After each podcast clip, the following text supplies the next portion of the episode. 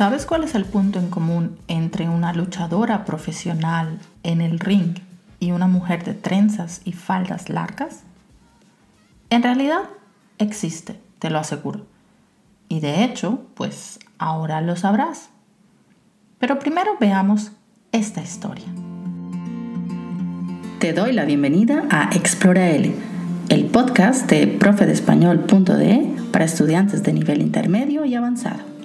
En Bolivia nació Lía, una niña que soñaba con escalar el Aconcagua y estudiar. A medida que crecía, su pasión por el aprendizaje crecía y crecía. Y, para sorpresa de muchos, fue a la universidad, a pesar de todas las dificultades. Después de estudiar ingeniería, Lía se convirtió en un ejemplo para otras, demostrando que las cholitas pueden hacer más de lo que se espera y que pueden romper el estigma y el racismo del que han sido víctimas. Su historia inspiró a la gente en La Paz y en todas partes, mostrando que todos y todas pueden lograr sus metas. Lía dejó un mensaje muy importante. Soy indígena, orgullosa de mi cultura, pero también soy mujer y lucho por el cambio de mentalidad en las próximas generaciones de niñas. Aunque Lía ha sido un invento de nosotros, su historia se repite en muchas de estas niñas y mujeres. Todas ellas tienen algo en común, querer salir adelante. Pero ¿quiénes son las cholitas? En realidad, el característico sombrero redondo, las largas trenzas negras que asoman por debajo y el corsé acompañado de faldas de vivos colores son reconocidas en muchas partes del mundo. En español coloquial, cholita se refiere a una joven boliviana y, en muchas ocasiones, suele ser un término peyorativo. Llevan un atuendo tradicional y típico de las mujeres en la cultura aymara. En varios países de Hispanoamérica, cholo o chola se refiere a alguien de ascendencia mixta, europea e indígena.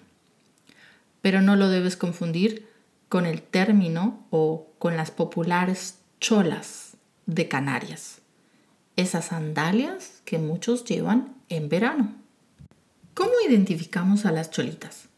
Por sus emblemáticos sombreros de copa, faldas amplias que llegan hasta los tobillos y largas trenzas que simbolizan su legado.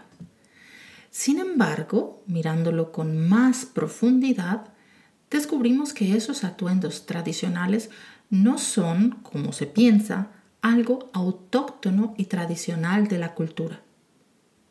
Estos fueron impuestos por la corona española. En el tiempo de la corona, la ropa no era solo ropa, tenía un claro propósito distintivo. Había leyes que dictaban cómo debían vestirse los mestizos y los indígenas para diferenciarse los unos de los otros. Estas fuertes y valientes mujeres se han enfrentado a discriminación racial y social durante décadas. Sin embargo, en 2006 esa imagen comenzó a cambiar. Fue el año en que Bolivia eligió a Evo Morales, su primer presidente indígena. Con él, las cholitas comenzaron a ser vistas y valoradas, poniéndolas en el centro del panorama nacional. Su imagen trascendió las fronteras bolivianas. Eso no significa que no sigan sufriendo racismo sistémico. Ellas son especialmente vulnerables a la discriminación y la violencia doméstica. Rompiendo estereotipos, muchas cholitas encontraron su voz y su lugar en áreas sorprendentes, como en el ring, donde se convirtieron en luchadoras profesionales, desafiando roles de género tradicionales. Pero su brillo no se limita al deporte. Se destacan en la gastronomía, el emprendimiento y, las más impresionantes, se han dedicado a escalar altas montañas. Han superado obstáculos y ahora las vemos en universidades, gobiernos, bancos y hasta medios. La percepción de las cholitas ha evolucionado. Hoy son vistas como emblemas de resistencia en Bolivia. Aunque se han logrado avances, todavía hay mucho trabajo por hacer. Más allá de su ropa, las cholitas han dejado su marca. Han transformado no solo su autoimagen, sino también cómo la sociedad las ve. Demuestran que con esfuerzo y coraje se puede mostrar la cultura y a la vez alcanzar sueños. Y, por qué no, montañas. El resto del mundo necesita entrar en un debate y una interpretación abierta de lo que realmente son y representan.